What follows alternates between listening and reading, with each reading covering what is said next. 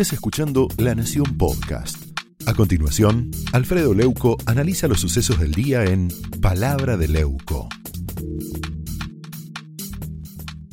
Mil vueltas y poner cientos de excusas, pero la única verdad es que este es un gobierno que no vacuna el fracaso de los Fernández es en casi todos los planos, en la tragedia sanitaria, en la catástrofe económica, como veníamos escuchando, en el tema de la inseguridad, pero si hay algo por lo que van a pasar a la historia más oscura de este país, es por su pésimo manejo en la obtención y en la aplicación de vacunas. No son errores, ¿eh? son horrores que nos llevan a una situación conmovedora nunca antes vivida en nuestro país porque casi rumbo a los 75 mil muertos, eso deja una huella, deja una huella marcada en la piel de la sociedad y un agujero negro en el alma. Recién le decía, ¿quién no tiene un conocido, un amigo, un familiar, un compañero de trabajo que haya fallecido en esta pandemia? Que el gobierno no supo manejar. Todo el manejo ineficiente y sospechoso de la lucha contra el virus, bueno, puede calificarse como el vacunagate o el escándalo de las vacunas. El gobierno no habla de este tema y cada vez que habla arroja más oscuridad y menos información precisa. Mire, Alberto Fernández en una entrevista para un canal de televisión norteamericano, nada menos, responsabilizó a Pfizer por no cumplir y porque tiene la impresión, dijo Alberto Fernández, de que los Estados Unidos en un momento decidió preservar las vacunas para su población. Bueno, apelo a lo que dijo en forma textual, en las preguntas y en las respuestas de Alberto. ¿Qué pasó con Pfizer? Le preguntaron. ¿Sabe cuál fue la primera vacuna que se aprobó en la Argentina? Dijo Fernández. La Pfizer. Entonces explíquenme por qué si aprobé la vacuna, después no la compré. La verdad, a mí me parece que Pfizer, hay duda el presidente, porque Pfizer con nosotros no llegó a firmar, pero con los que firmó no pudo cumplir. A Uruguay y Chile sí, pero son dos millones de vacunas, le dicen los periodistas, y no cumplió el contrato, no cumplió con los contratos que decían. Mire, yo la impresión que tengo, dijo Alberto Fernández, es que en algún momento Estados Unidos, repito, resolvió preservar para su propia población todas las vacunas. Y Pfizer dijo, no firmo más, no firmo más contratos porque si tengo que dejar de vacuna a las vacunas, las dejo en los Estados Unidos y no voy a poder cumplir. Y eso fue lo que pasó, incumplió. La verdad que dan ganas de decirle al presidente, no aclare que oscurece, ¿no? Cuando la justicia intervenga a fondo y cite a declarar a todas las partes, nos acercaremos rápidamente a la verdad, que podría llegar a ser, podría llegar a convertirse en un crimen de lesa irresponsabilidad, porque insisto, hay 75 mil muertos en este país y porque todos los indicadores nos colocan entre los peores del mundo.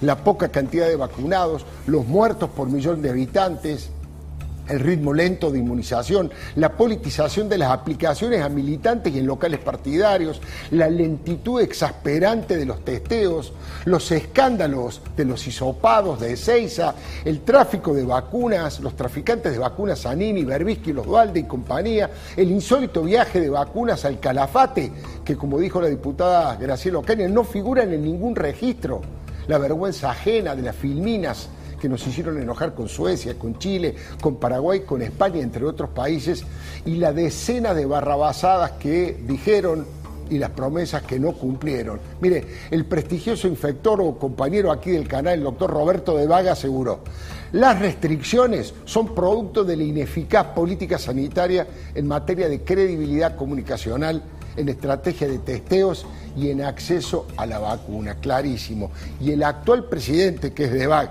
el presidente electo de la Sociedad Latinoamericana de Infectología Pediátrica, fue categórico. Si llegan los 4 millones de vacunas de AstraZeneca, sería la primera promesa que se cumple.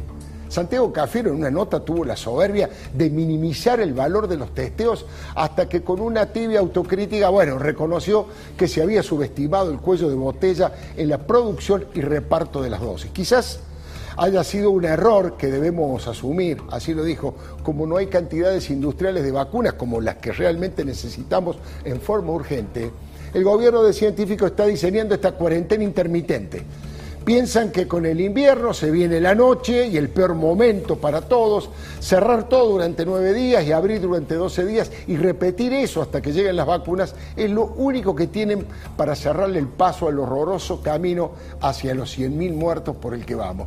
Como si esto fuera poco, como si esto fuera poco fracaso, Eugenio Zaffaroni, uno de los personajes que más daño le hizo a la justicia argentina, instalando la doctrina de favorecer a los delincuentes y castigar a las víctimas, planteó una idea delirante, quiere impulsar un juicio político a cuatro integrantes de la Corte Suprema de Justicia.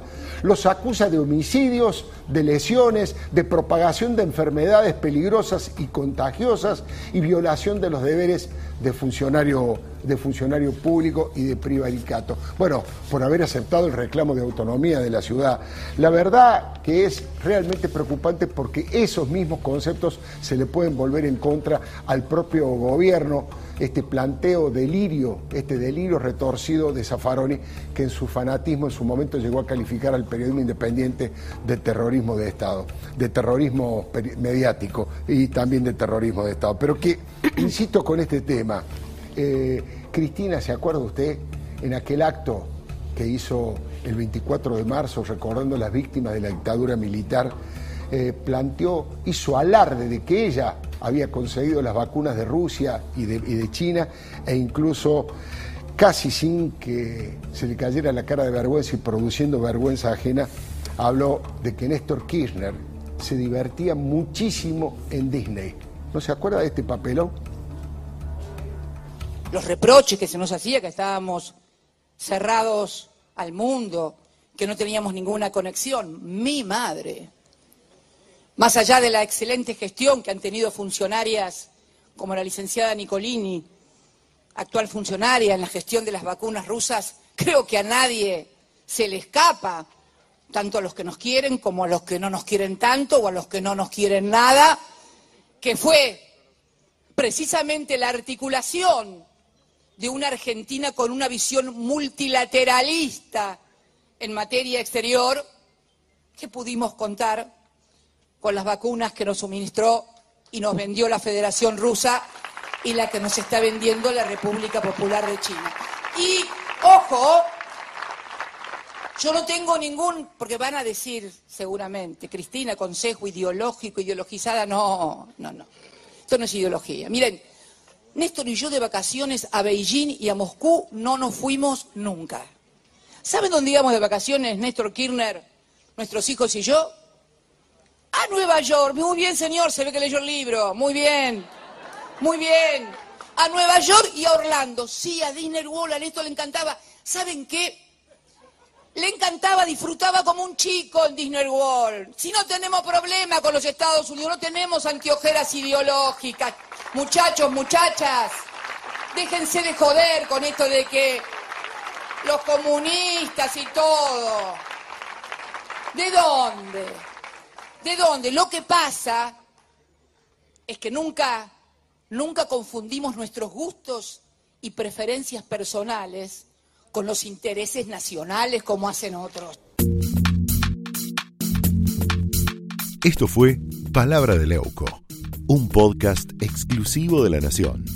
Escucha todos los programas de La Nación Podcast en www.lanacion.com.ar. Suscríbete para no perderte ningún episodio. Estamos en Spotify, Apple Podcast, Google Podcast y en tu reproductor de podcast favorito. Seguí escuchando La Nación Podcast.